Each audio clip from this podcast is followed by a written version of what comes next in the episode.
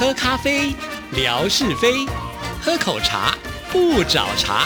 身心放轻松，烦恼自然空。央广即时通，互动更畅通。亲爱的听众朋友，大家好，欢迎收听今天的央广即时通，我是谭志毅，又是一个礼拜的开始了。在星期一的节目里呢，总是要来跟听众朋友聊聊天，分享一下呃最近呢在微博或者是节目当中的一些跟听众朋友互动的心得啊，还有呢就是要回复听众朋友的信件啊。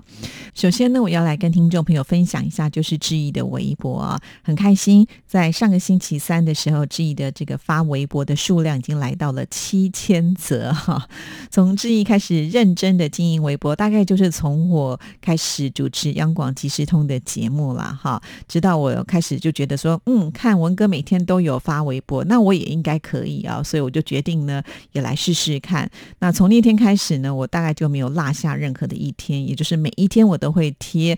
那我就想要比文采，我又比不了这个学问渊博的文哥哈，所以我就要走不同的路线。毕竟呢，在微博当中，我们有很多。的粉丝呢是相重叠的嘛？哈，如果看文哥的呃这个微博是这样子的一种经营方式，如果呢再看志毅的话，啊也是用这样的方式来经营，又不提文哥的话，那我很快就会被淘汰掉了。所以一定要做出自己的风格啊！那我的风格也非常的简单，其实我的风格呢就是。听众参与的风格哈，我是采取啊这个完全开放式的，也就是当听众朋友呃可以提供什么样的素材，也都会融入在 G 的微博当中哈。那所以我自己也有统计了一下哈，我还记得就是上一次呢进入到啊六千则的时候，当时我的微博因为都有记录嘛，我就调出来看了一下，平均呢就是一天发七点四篇哈。那现在呢进入到了七千则，也就是在这一千则当中的。呃，这个四个月的时间呢。每一天呢，大概就会发七点五篇的这个微博，比之前又进步了一点点。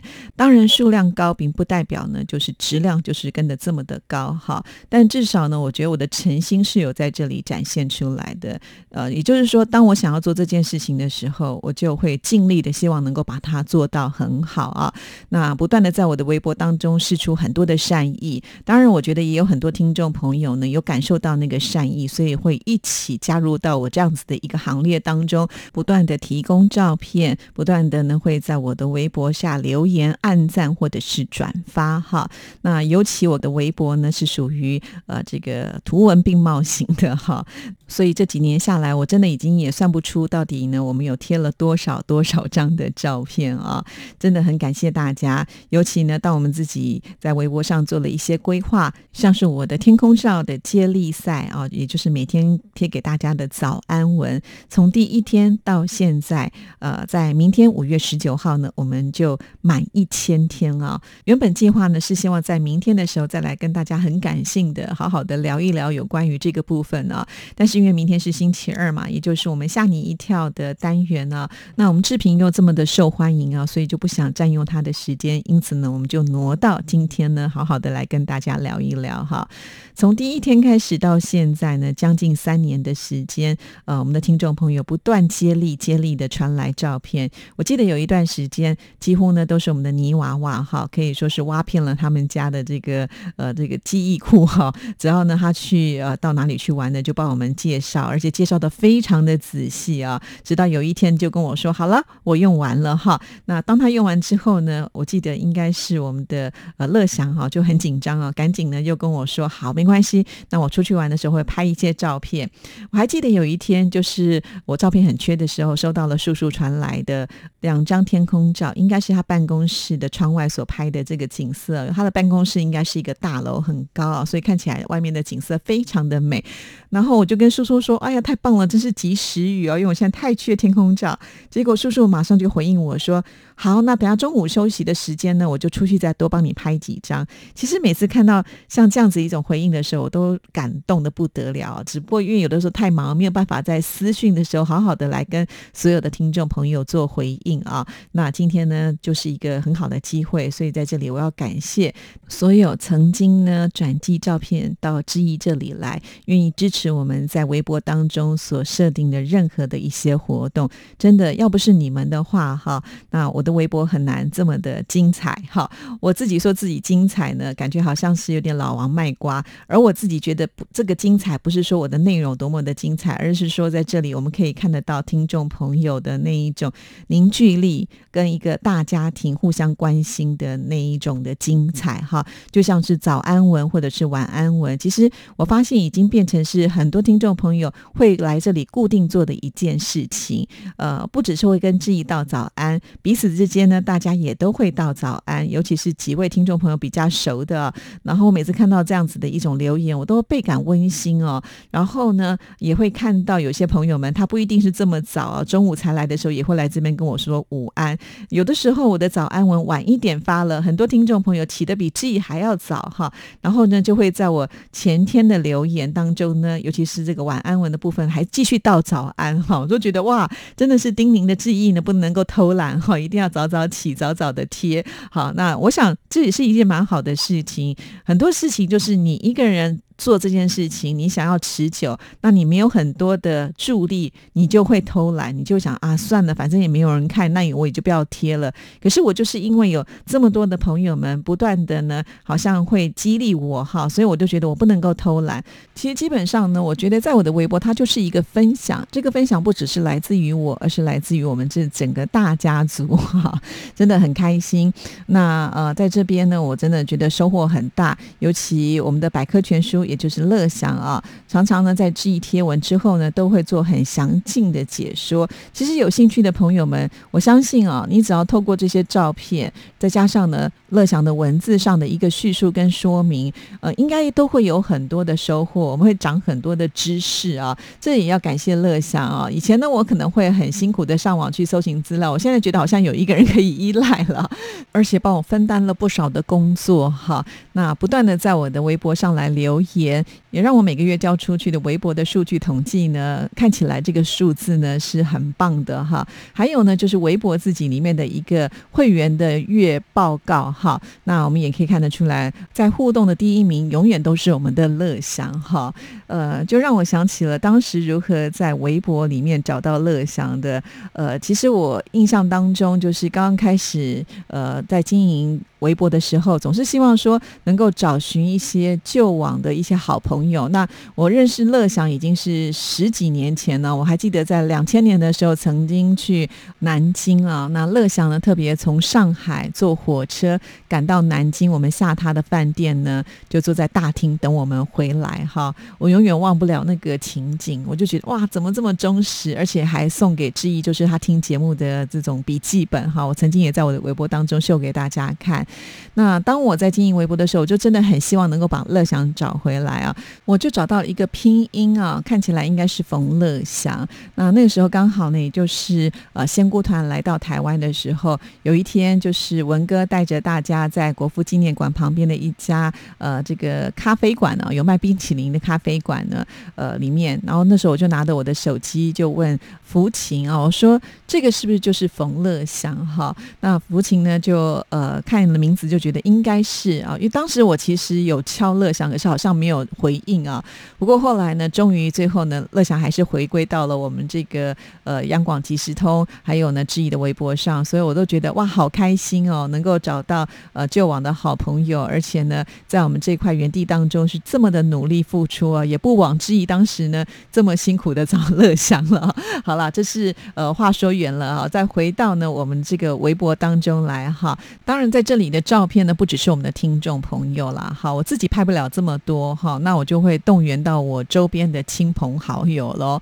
比方说，好像我现在出去吃饭，我的家人都已经被我训练到，一定要让我先拍完照之后，大家才敢动筷子哈。这个我觉得也不容易了哈，因为毕竟呢，那个肚子很饿的时候，看到菜来的时候，都会很想动筷子，但是他们现在都已经会忍下来。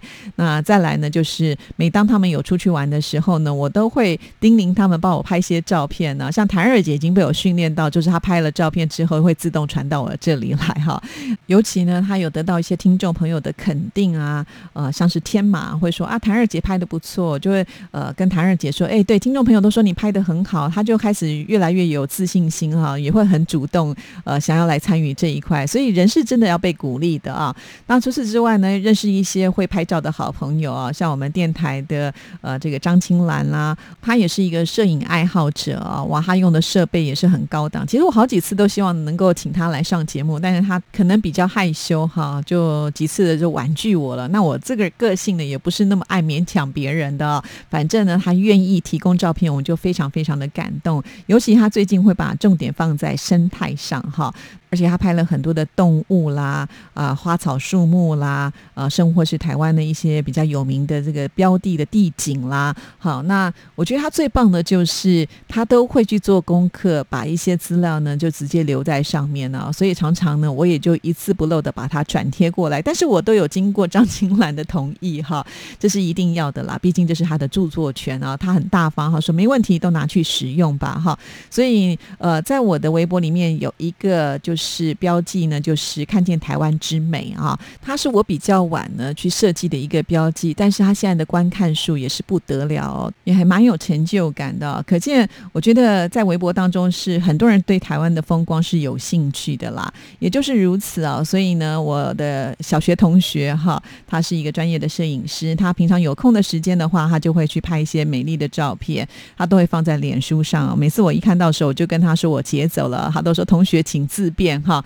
还说我们都很捧场，确实啊，因为我觉得好的东西就应该要来做分享哈。也就是呢，我的微博的照片的管道呢，来自四面八方哈。只要有好的东西，我都很乐于希望呢，让听众朋友能够看到。那当然，我想这个回应呢也是很重要。就好像前一段时间呢，我就贴了很多我们的呃青南大哥哈，他所拍的啊台北动物园的一些照片，然后其中拍了很多的鸟类的照片哈。那贾总就问我说：“对呀，为什么这些鸟哈就是差异这么的大？有些鸟的羽毛就是颜色这么的缤纷，这么的漂亮，到底为什么呢？”当下呢，我就在呃微博的这则的留言回应他说。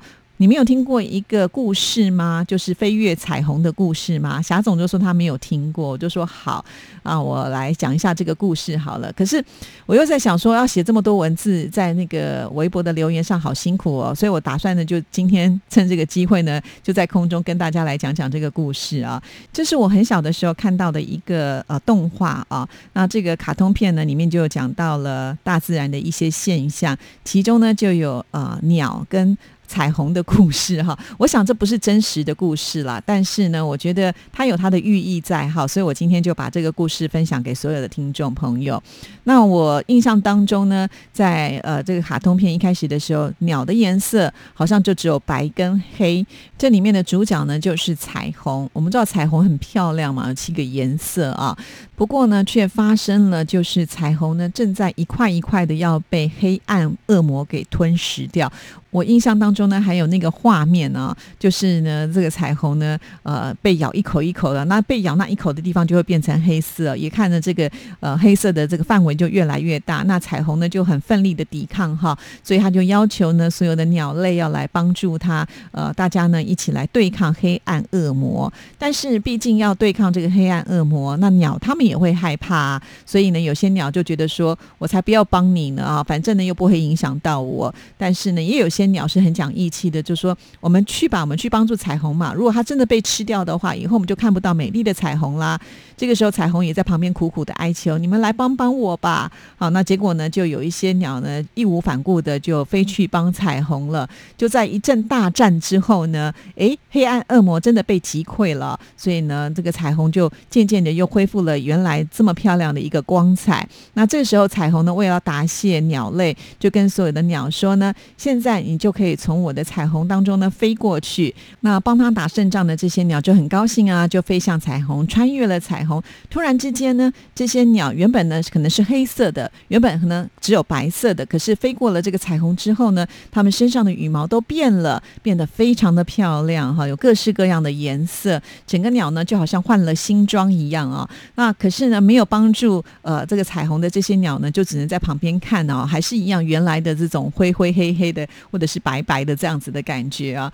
我小时候就不懂啊，就觉得傻傻的哇，原来是这样哦，所以那乌鸦一定没有去帮彩虹的忙哦，就会有那种刻板印象哈。其实。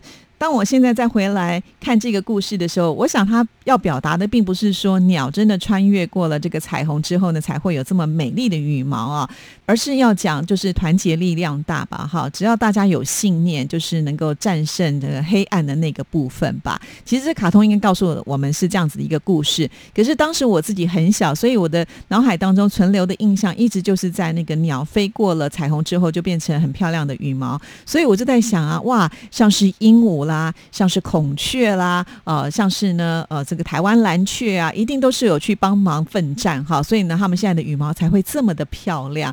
那讨人厌的乌鸦一定没有去帮忙哈？为什么我会觉得说讨人厌的乌鸦？在华人的观点来看呢，乌鸦它是一个不吉祥的动物嘛，哈，也就是说，你听到乌鸦叫，可能会带来比较倒霉的事情，或者是呢，就有一句话形容天下乌鸦一般黑啊，就不是什么好的形容词啊。再加上它的叫声呢，又不。悦悦耳哈，所以呢，我小时候就觉得，嗯，它一定是那个不团结、不想要去帮人家奋战的那一种的动物啊。所以有的时候我们会发现。刻板印象的影响真的是非常非常的大哈，因为呢已经承诺了就是要跟霞总讲这个故事哈。其实，在做节目之前，我也努力的上网去搜寻，看看有没有相关的传说故事，还真的找不到。可见我小时候看到那个版本呢，恐怕就当时是一个作者他就是呃把它编撰出来的，可是呢却在我脑海当中留下了深刻的印象啊。那我不知道听众朋友是不是有跟自己有类似像这样子的一种情况，也欢迎呢大家一起来做交流。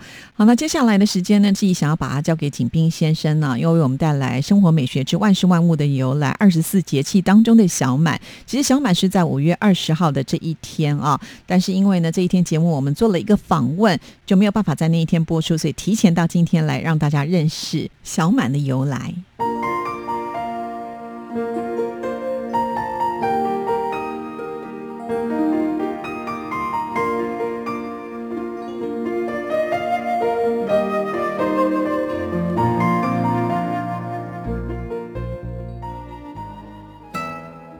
亲爱的朋友，你们好！央广即时通，有你，有我，有爱，乐融融。今天我们继续说二十四节气的小满。小满是夏季的第二个节气，是二十四节气的第八个节气。小满节气意味着进入了大量降水的雨季，雨水开始增多。往往会出现持续大范围的强降水。小满和雨水、谷雨、小雪、大雪等一样，都是直接反映降水的节气。小满反映了降水量大的气候特征。小满江河满，另有解释是指北方夏熟作物的籽粒开始灌浆饱满，但还未成熟，只是小满，还未大满。小满节气期间，我国南方地区一般会降雨多，雨量大。由于南方暖湿气流活跃，与从北方南下的冷空气在黄赤交角处的华南一带交汇，这时华南地区往往会出现持续大范围的强降水，造成暴雨。特大暴雨，正如民谚云：“小满江河溢满。”江南地区往往也是江河湖满。如果这个阶段雨水偏少，可能是太平洋的副热带高压势力较弱，位置偏南，意味着到了黄梅时节。在北方，小满节气期间降水很少或无雨。这期间气温上升很快，与南方的温差进一步缩小。亲爱的朋友，感谢您收听由景斌为您介绍的二十四节气。支持谈志毅，心情更美丽。再见。